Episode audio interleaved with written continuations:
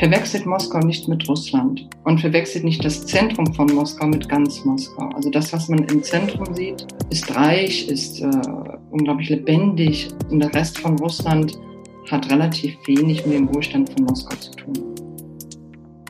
Regime, die nur auf den Machterhalt äh, aus sind und sich keine Gedanken darüber machen, was danach kommt, wie Macht übergeben werden kann, schaffen eine Situation, vor der man tatsächlich wirklich Angst haben muss.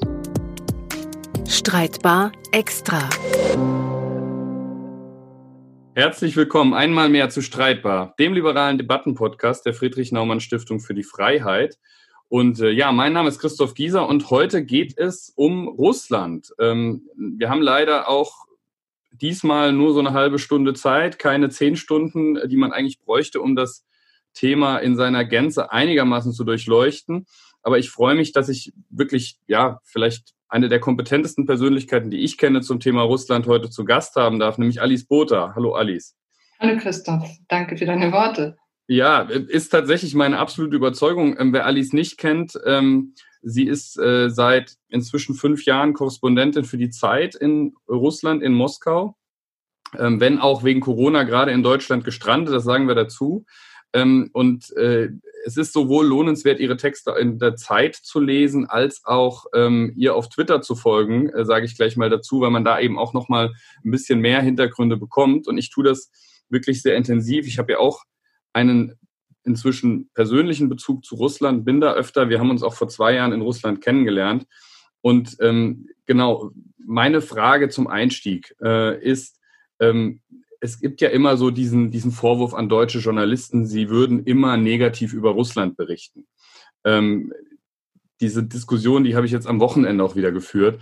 Ähm, wie ist das denn für dich persönlich? Also du schreibst ja durchaus auch kritisch über russische Politik, ähm, aber du schreibst natürlich auch über russische Gesellschaft. Wie ist das denn für dich in Russland? Fühlst du dich da wohl? Ähm, machst du eine Differenzierung zwischen russischer Gesellschaft und russischer Politik? Also als ich vor fünf Jahren nach Russland gegangen bin, ähm, war das keine Liebesentscheidung. Ich, ich war wirklich skeptisch, wie es mir da gehen würde. Ich war vor vielen Jahren für zwei Monate mal in Moskau gewesen und fand, dass es ein Moloch ist, der den Menschen das Leben sehr schwer macht. Und mit diesen sehr gemischten Gefühlen ging ich eben nach äh, Russland. Es war eine naheliegende Entscheidung. Ich hatte sehr, sehr lange über die Ukraine, über Osteuropa berichtet, über den Krieg in der Ukraine und es erschien mir wie der logische Schritt. Und ich muss sagen, ich fand es von Anfang an super. Es ist eine so aufregende Stadt geworden, die mir wirklich lieb und teuer geworden ist, die sich mit einer unglaublichen Geschwindigkeit verändert, die so viel zu bieten hat, ähm, die unglaubliche Restaurants hat, Theater, Clubs, du warst da und wirst das kennengelernt haben. Das ist also Moskau und dann gibt es noch den Rest des Landes, den ich ähm, zum Teil kennengelernt habe und zum Teil eben nicht. Und in dieser Corona-Zeit nicht reisen zu können. Ich hatte sehr, sehr viele Reisepläne. Ich sollte in den Nordkaukasus fahren. Ich wollte in den fernen Osten fahren, wo jetzt auch die Proteste sind. Und dass das jetzt gerade ausfällt auf ähm, unbestimmte Zeit, tut mir persönlich auch sehr weh. Das glaube ich. Ähm, nichtsdestotrotz ist ja auch in den zwei Jahren, seitdem wir uns jetzt kennengelernt haben, schon eine Menge passiert. Und ich muss dazu sagen, wir haben uns, ähm, wenn ich mich richtig erinnere, an einem Abend bei der Friedrich-Naumann-Stiftung kennengelernt, wo es so eine Mischung aus ähm, westlichen und russischen Journalisten auch da waren und auch so ein paar Aktivisten. Ähm, und ich sag mal, aus der Distanz betrachtet, für die deutschen Journalisten hat sich, glaube ich, nicht allzu viel verändert seitdem. Aber wenn ich zum Beispiel an Vedemosti denke, das war so eine, ja, eine der wenigen wirklichen Oppositionsmedien, ähm, die man da noch so benennen konnte. Ähm, da war auch ein Korrespondent da. Ich glaube, der ist persönlich inzwischen nicht mehr in Russland und hat das damals auch schon angekündigt, dass es für ihn da irgendwie nicht weitergehen kann. Aber die Zeitung ist ja inzwischen auch verkauft worden. Ähm, und wenn ich das richtig verstanden habe, inzwischen kein Oppositionsmedium mehr. Ähm, deswegen so meine Frage, wenn man die auf diese Indizien schaut, ähm, Russland war immer schwierig in den letzten Jahren, aber ist es in den letzten zwei Jahren tatsächlich noch schwieriger geworden für freie Presse und für Opposition? Ich würde sagen, ja. Und das sehen wir auch an den Meldungen der vergangenen Wochen. Also seitdem die äh, Verfassungsänderung angenommen worden ist, ähm, gab es eine Reihe von Nachrichten, die sehr beunruhigend sind. Aber lass mich noch mal kurz zu deiner Anfangsfrage zurückkehren. Es gibt ja zwei Aspekte. Das eine ist eben das Leben in einem Land, wo vieles auch schwierig ist, wo das politische System ein schwieriges ist, wo die Außenpolitik eine mitunter gefährliche ist. Und das andere ist eben das eigentliche Leben. Meine Antwort vorhin, das betraf wirklich das, das Alltagsleben von mir als einer Besucherin, einer Bürgerin, die sich eben für, für einige Jahre dort aufhält. Was die journalistische Arbeit angeht und die politischen Entwicklungen, das ist natürlich eine ganz andere Geschichte. Also die, die Meldung, die ich eben ansprach, nur um dir ein Beispiel zu geben, ähm, vor kurzem wurde ein früherer Journalist, der über zehn Jahre bei der Zeitung Kommersant gearbeitet hat, Ivan Safronov heißt er, wegen Landesverrats angeklagt. Er ist zwar mittlerweile bei einer staatlichen Agentur beschäftigt gewesen für einige Monate, aber dieser Vorwurf scheint auf seine journalistische Arbeit abzuziehen. Ihm wird Landesverrat vorgeworfen und ihm drohen bis zu 20 Jahre Haft. Und äh, das mischt die journalistische Szene ganz schön auf. Alle sind beunruhigt und alle beginnen sogleich mit der Ausdeutung der Verhaftung. Was hat sie zu bedeuten? Ist das ein Signal an andere Journalisten? Sind das hier persönliche Rechnungen, die beglichen werden? Oft ist es ja so, dass ähm, im Prinzip solche Ereignisse einen Stellvertretercharakter haben. Ja? Also steht nicht etwas für sich, sondern für etwas anderes. Eine andere Meldung, die sehr beunruhigend war, waren die massenhaften Hausdurchsuchungen bei Oppositionellen und bei Aktivisten, die gegen die Verfassungsänderung waren. Es waren ähm, ein Urteil gegen eine Journalistin, die angeblich Terrorismus gut geheißen hatte. Äh, sie hatte einen sehr kritischen Artikel geschrieben über einen jungen, ähm, ja, ich glaube, man kann ihn Selbstmordattentäter äh, nennen, der in der Geheimdienstzentrale einen Sprengsatz gezündet hatte und sich, er war der Einzige, der ums Leben kam, aber andere wurden verletzt und er war 17 Jahre alt und sie versuchte die Motive zu verstehen. Immerhin kam sie nicht ins Gefängnis, aber sie bekam eine Geldstrafe. Und so geht das eben immer weiter. Was ich in Russland in all diesen Jahren äh, gelernt habe und was mich bei allen negativen Entwicklungen immer noch ein bisschen hoffnungsvoll stimmt, ist, dass es immer Wege drumherum gibt. Du nanntest eben gerade den Journalisten von der Tageszeitung Vedomosti ich weiß jetzt nicht, wen du persönlich meinst, aber diese Zeitung äh, hat tatsächlich einen neuen Chefredakteur bekommen. Ähm, es war eine sehr, sehr gute Tageszeitung. Ich habe sie wirklich täglich gelesen. Es ist eine unabhängige Tageszeitung. Das ist vorbei. Der Chefredakteur ist ein kremlnah, ja, im Prinzip Funktionär, der sich für die eigene Zeitung nicht äh, interessiert. Und was passiert? Die komplette Belegschaft geht und gründet jetzt ein eigenes Medium. Wie sie das machen werden, vermag ich nicht zu sagen. Aber allein, dass man doch wieder irgendwo, wenn es nicht weitergeht, doch noch einen Weg findet, ist etwas, was ich in den letzten Jahren oft beobachtet habe, bevor ich auch meinen Hut ziehe, weil das sehr, sehr beschwerliche Wege sind. Und ähm, ich hoffe, dass diese Eigenschaft selbst dann noch einen Ausweg zu suchen und sogar zu finden, wenn man glaubt, es gäbe keinen, dass diese Eigenschaft noch viele, viele Jahre erhalten bleibt. Mhm. Jetzt ist ja gerade das aktuelle Thema natürlich diese große Verfassungsänderung, ähm, die Putin eben die Möglichkeit gibt, einfach weiter zu regieren, ähm, gewissermaßen äh, seine Amtszeit wieder auf Null setzt. Ähm, der, das war ja etwas, wo natürlich auch die Welt hingeschaut hat ähm, wie er das, wie er das macht. Ähm, jetzt kann man, glaube ich, über die Ergebnisse könnte man jetzt lange sinnieren, ähm, was die denn wirklich bedeuten. Ähm, ich habe auch so, was ich aus meinen privaten Netzwerken gehört habe, ja, die Leute haben halt auch vorher schon gesagt, sie wissen, wie es ausgeht. Insofern war die Motivation, sich daran zu beteiligen, ähm, überschaubar. Ähm, aber die Frage, die für mich da eher relevant ist, ist, ähm, Putin hat jetzt also seine Macht zementiert. Man hört wenig direkte Kritik an Putin. Gleichzeitig ist es aber so, dass eigentlich seit Jahren, auch hier gar nicht so groß beachtet, es überall Proteste gibt, Sozialproteste, Umweltproteste. Das poppt ja wirklich immer wieder auf. Ähm, das heißt, es gibt eine Zivilgesellschaft, die vielleicht nicht das große politische Rad zu drehen in der Lage ist, aber vor Ort dann doch ganz schön Unruhe stiftet, wenn man so will. Ähm, wie bewertest du das? Ist das ähm, tatsächlich Verzweiflung oder ein Ausdruck einer doch lebendigen Zivilgesellschaft? Wie gefährlich ist das auch für jemanden wie Putin? Also ich glaube, man muss vorsichtig mit äh, Schlussfolgerungen sein, wie das hier eine, eine vibrierende Zivilgesellschaft Massen mobilisiert. Das ist nicht der Fall. Das, was du ansprichst, sind äh, soziale Proteste. Das heißt, in einem Ort XY äh, bekommen Arbeiter seit drei Monaten kein Gehalt ausgezahlt, also gehen sie auf die Straße und beschweren sich.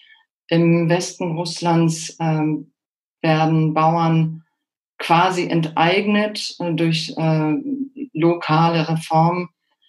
Also äh, setzen sie sich auf ihre Traktoren und demonstrieren.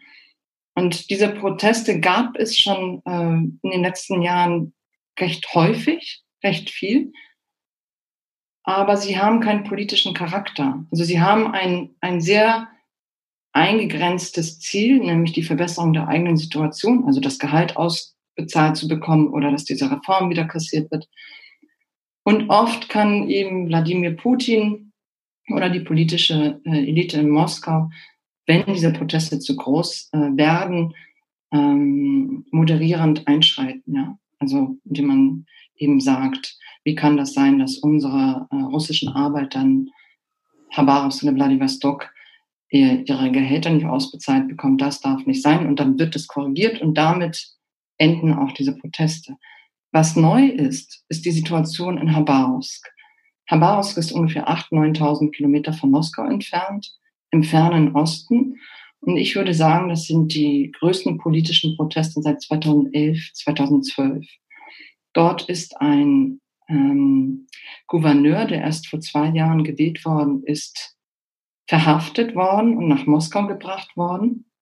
Diesem Gouverneur, der heißt Sergei Furgal, wird vorgeworfen, Morde organisiert zu haben.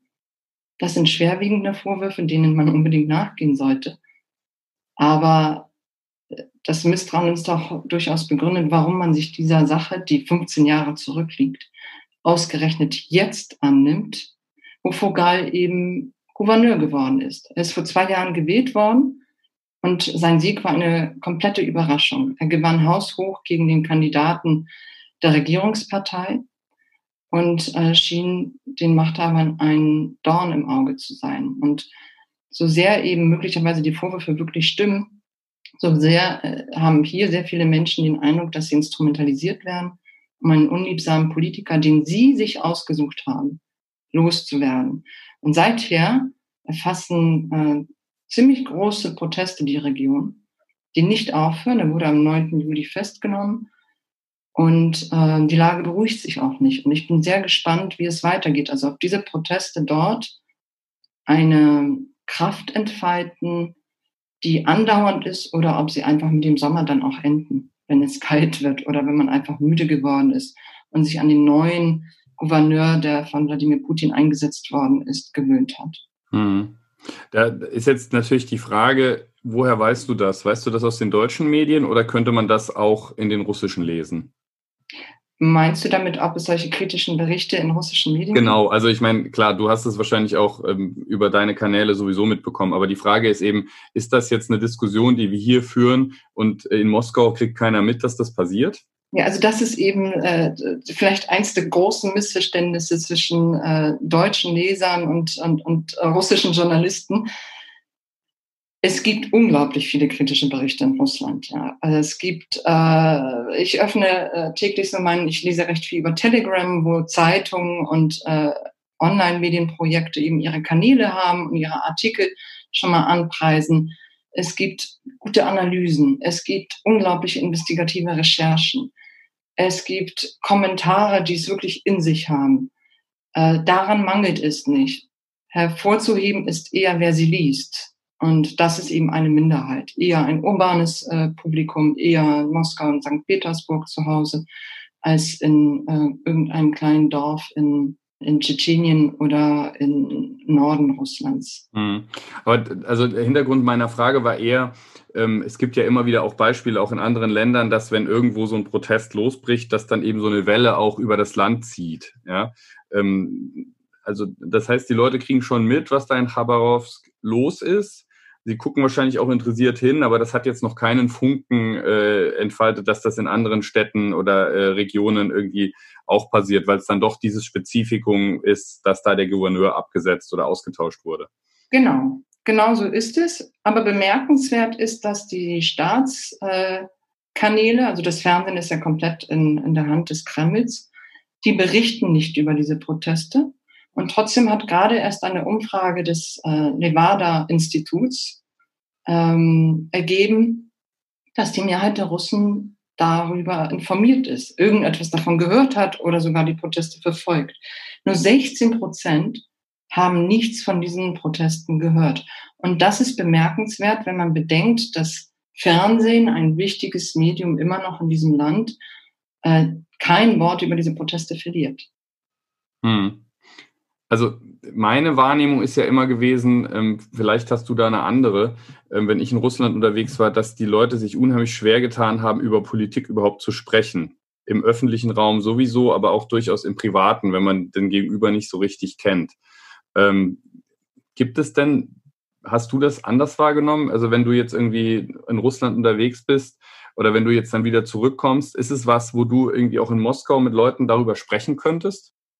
Ja, absolut. Also ich kann deine Eindrücke tatsächlich nicht teilen. Ich habe immer den Eindruck, dass man sich in so eine Marschrutka setzen kann, also diese kleinen Busse, die einen von A nach B bringen und äh, sofort in einem politischen Salon äh, zu Hause ist, weil jeder irgendwie eine Meinung hat. Und wenn man mitbekommt, dass da irgendwie eine Ausländerin mit dabei ist und die Fahrt länger dauert, dann, ähm, dann sind da schon mal Diskussionen äh, ausgetragen worden. Ähm, das mag natürlich auch mit meiner Rolle als Journalistin zusammenhängen, aber ich habe eigentlich die Mehrheit als recht diskussionsfreudig erlebt und nicht ängstlich. Klar kommt es auch bei mir vor, dass mir Interviewpartner absagen. Das sind meistens diejenigen, die mit staatlichen Stellen verbunden sind. Aber es ist nicht die Regel.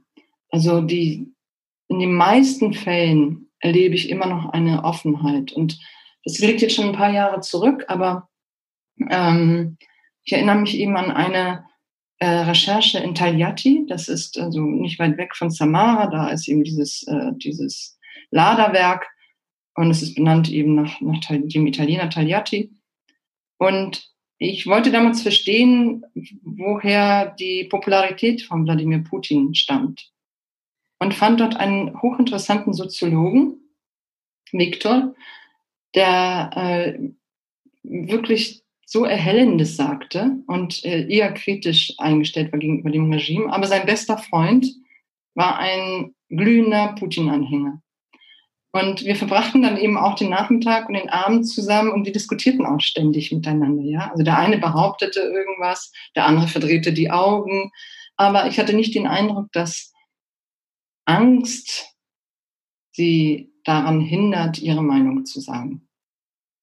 Okay, also habe ich tatsächlich teilweise anders erlebt, aber ich glaube, das ist dann auch einfach sehr persönlich und auch ein bisschen mit Zufall, hat natürlich mit Zufall zu tun, mit ja, wem. Ja, es ist so eine anekdotische Evidenz. Also genau, ich habe also ich habe auch solche Situationen erlebt, junge Leute im Club, also wo du jetzt wirklich sagst, da ist jetzt auch keine Gefahr eigentlich, dass du abgehört wirst, die irgendwie ähm, großes Interesse zeigen an dem, was ich da gemacht habe, aber irgendwie kein Statement von sich gegeben haben und dann vergesse ich nie, als der dann irgendwie gesagt hat, ey, lass mal über Facebook vernetzen.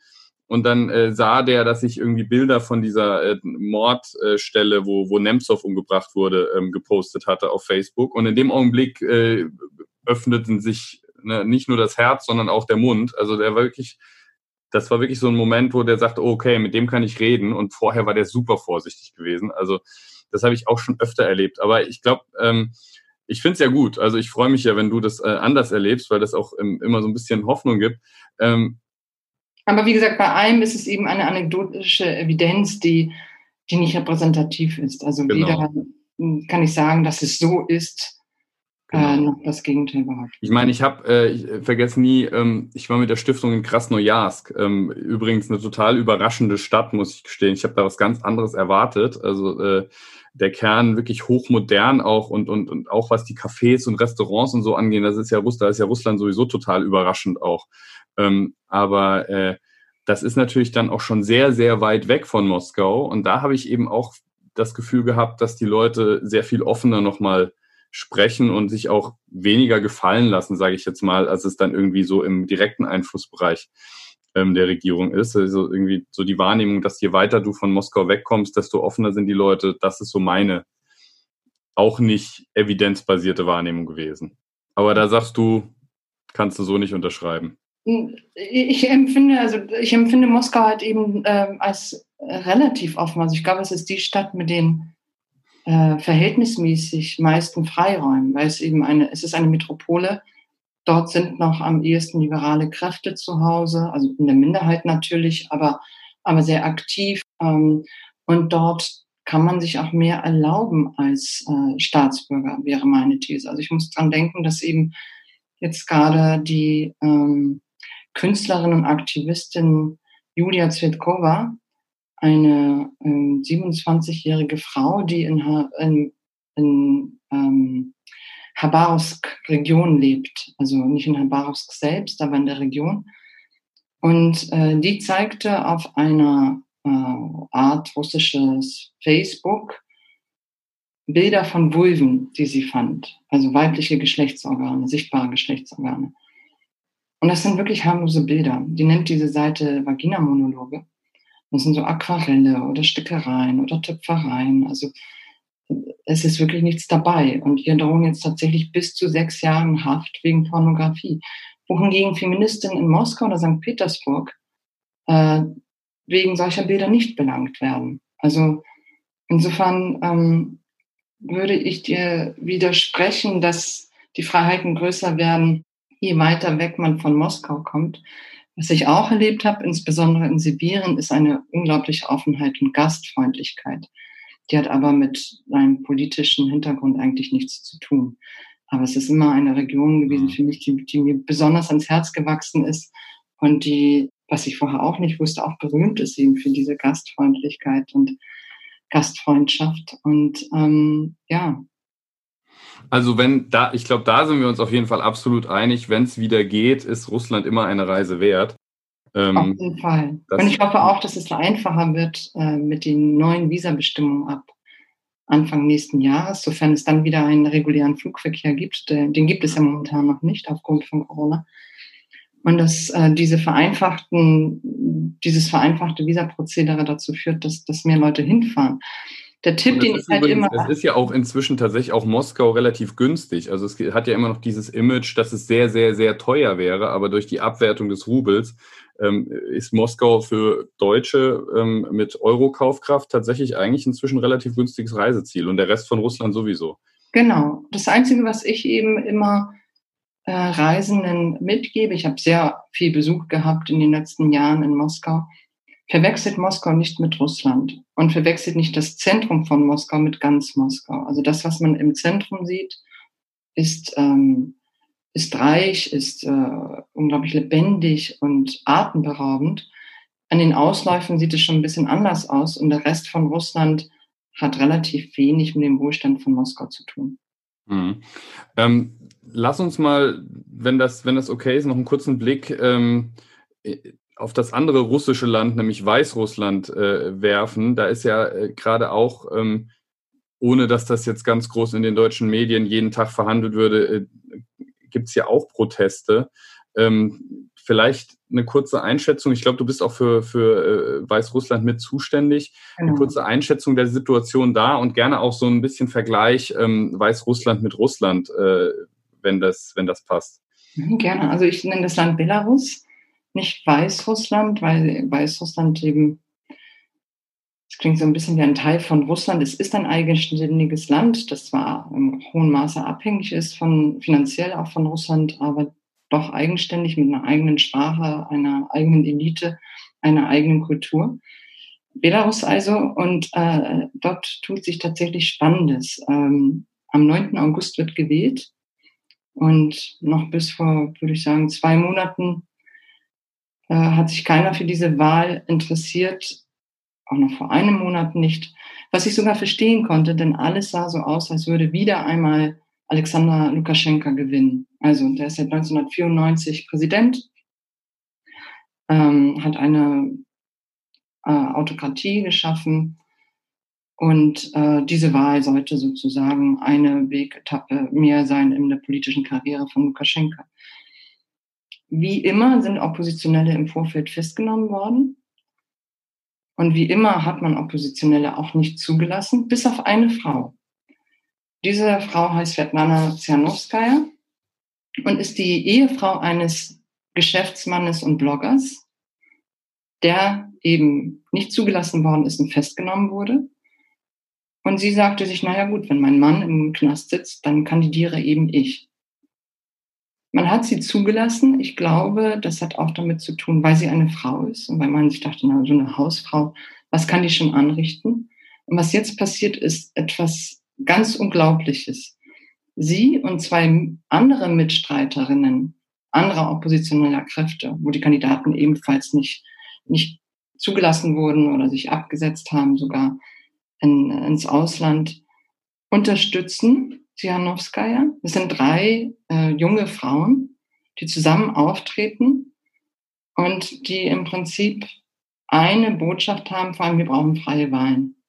Wir brauchen freie Wahlen, das geht nicht so weiter. Sie streamen ihre Auftritte und das Erstaunliche ist, dass im ganzen Land, selbst in den äh, Regionen, Tausende auf die Straße gehen. Das ist wirklich erstaunlich. Also eine, äh, gestern sprach ich mit einer äh, Belarus-Kennerin, die für die Belarus-Analysen, die kann man übrigens kostenlos abonnieren, äh, mit zuständig ist und die sagt, das ist wie ein politisches Märchen. Ja? Also auf einmal es sei so, als hätte auf einmal die Mehrheit begriffen, dass sie wirklich eine Mehrheit ist. Und das fordert natürlich die gängigen Machthaber heraus. Also im Prinzip haben sie sehr lange unterschätzt, was sich da tut, finden jetzt keine adäquate Antwort darauf. Gewinnen wird trotzdem Lukaschenka, daran habe ich keinen Zweifel, aber äh, etwas ist losgetreten worden, von dem wir noch gar nicht ahnen können, was das für eine Dynamik entfalten wird. Also spannende Entwicklungen auch da. Ähm, und du wirst es ja auch noch eine Weile wahrscheinlich dann begleiten. Ähm, ist das im Vergleich zu Russland, ähm, kannst du da auch relativ gut hinreisen? Oder also ich kenne jetzt Leute, die jetzt gerade da sind, die jetzt gerade ganz plötzlich auf einmal Visa-Probleme haben, die sie nie hatten vorher. Also man hat das Gefühl, die Gangart gegenüber Ausländern, die noch nicht mal als Journalisten oder sowas akkreditiert sind, wird jetzt, wird jetzt schärfer. Ist das für dich auch absehbar oder kannst du dich da recht frei bewegen? Äh, das ist eine gute Frage und ich kann sie dir nicht beantworten, weil ich aufgrund der Corona-Situation auch nicht hinfahren kann. Ich bin also wirklich abhängig von Gesprächen mit Experten, mit, äh, mit ähm, politischen Akteuren, die dort vor Ort leben oder sind oder die Sache gut beobachten. Ich war das letzte Mal, ich glaube Ende 2018, Anfang 2019 in diesem Land. Ja, 2019 war es. Und das ist natürlich äh, viel zu lange, um, um sich ein, ein gutes Bild, wie ich es gerne würde, verschaffen zu können. Mhm. Unter anderen Umständen wäre ich jetzt da. Ich habe auch ein Visum, das geht noch bis Ende des Jahres. Aber du brauchst als, Journalistin auch eine Akkreditierung vom Außenministerium und ich habe auch gehört, dass es da Probleme gibt. Mhm. Insgesamt würde ich sagen, dass die Bewegungsfreiheiten in Belarus größer sind, als ich es mir vorgestellt habe, bevor ich hingefahren bin zum ersten Mal, was jetzt schon auch ein paar Jahre zurückliegt, aber deutlich kleiner gegenüber Russland. Hm. Abschließende Frage. Ähm, gerne mit Blick auf Belarus und Russland gleichermaßen. Ähm, die Leute, mit denen du da sprichst, die vielleicht auch nach Westen schauen, also die jetzt irgendwie sich als liberale Demokraten verstehen, die gibt es ja in diesen Ländern auch. Ähm, auch wenn wir eben immer über Putin und Lukaschenka irgendwo reden. Ähm, was würden die sich eigentlich wünschen von so einem Land wie Deutschland? Hm, das ist eine gute Frage. Und ich bin mir nicht sicher, ob Sie alle ähm, diese Frage gleichermaßen beantworten würden ich meine, der Hintergrund der Frage ist halt auch, wenn man jetzt gerade äh, schaut, es gab ja jetzt wieder diese, diese Geschichte mit Gerhard Schröder, ist ja sowieso eine lange Geschichte, der sitzt da im Aufsichtsrat von Rosneft, kriegt da 650.000 Euro im Jahr dafür ähm, und macht seitdem faktisch Pro-Putin-Propaganda, ähm, die in Deutschland durchaus auch verfängt. Und meine Wahrnehmung ist immer, oder was ich immer so wahrnehme, ist die Frage, ähm, wenn wir für unsere Überzeugung, unsere Lebensart stehen, ist es ja eigentlich verwerflich, ähm, sich dann irgendwie auf diese Ebene zu begeben und den Leuten, die eigentlich so denken wie wir in Russland und Belarus und wo auch immer auf der Welt, den Rücken zuzudrehen. Und die Frage ist halt, sehen die das überhaupt so? Nehmen die das überhaupt wahr? Ist denen überhaupt klar, wo Deutschland sich positioniert oder ist denen das wurscht? Ich glaube tatsächlich, dass es eine Frage ist, die du äh, im konkreten Fall von Belarus der Kandidatin und ihren Unterstützerinnen, also diesen, diesen drei Frauen stellen solltest. Mit einer von ihnen werde ich bald reden und frag sie das gerne. Es würde helfen, aufmerksam zu bleiben. Also was ich erlebe, wenn ich eben zivilgesellschaftliche Akteure interviewe, ist der Frust, dass man in Vergessenheit gerät oder nicht wahrgenommen wird. Oder dass eben ähm, bestimmte Entwicklungen nicht benannt werden. Und dafür offen zu bleiben, zuzuhören und sich von dieser mehr von der Stabilität zu lösen, wäre ein Anfang. Also die politische Stabilität, mit der diese Regime ja sich meistens selbst bewerben, ist eine Scheinstabilität, wie wir jetzt auch gerade erleben. Sie kann herausgefordert werden und das Problem ist, dass wir nicht wissen, was danach kommt. Also Regime, die nur auf den Machterhalt äh, aus sind und sich keine Gedanken darüber machen, was danach kommt, wie Macht übergeben werden kann, wie zivilgesellschaftliche Strukturen geschaffen werden können, um Austausch mit der Bevölkerung zu schaffen, sondern zivilgesellschaftliche Akteure als Feinde begreifen, schaffen eine Situation, vor der man tatsächlich wirklich Angst haben muss. Hm. Ähm, das heißt, wir schauen weiterhin hin. Ich würde mich natürlich sehr freuen, wenn du die Frage tatsächlich weitergeben würdest und äh, vielleicht ähm, kriegen wir ja auch eine spannende Antwort darauf. Liebe Alice, dir erstmal vielen, vielen Dank, Alice Butter von der Zeit, dass du dir die Zeit genommen hast. Herzlichen Dank und ich hoffe, wir sprechen bald dann eben mit Antworten, die ich mir bei den einen oder anderen abgeholt habe. Ja, das machen wir auf jeden Fall, beziehungsweise ansonsten kann man das wahrscheinlich auch in deinen Texten oder auf Twitter nachlesen. Wie gesagt, dazu nochmal die Empfehlung, eine weitere Empfehlung, die ich noch habe zum Abschluss, wer noch ein bisschen tiefer einsteigen will, gemeinsam mit Alice. Sie hat dem, äh, dem Podcast Das Politikteil auch ein äh, langes Gespräch oder mit denen ein langes Gespräch geführt zum Thema Referendum, was ich sehr spannend ähm, fand. Äh, findet man eben auf allen Plattformen auch gerne da auch nochmal reinhören.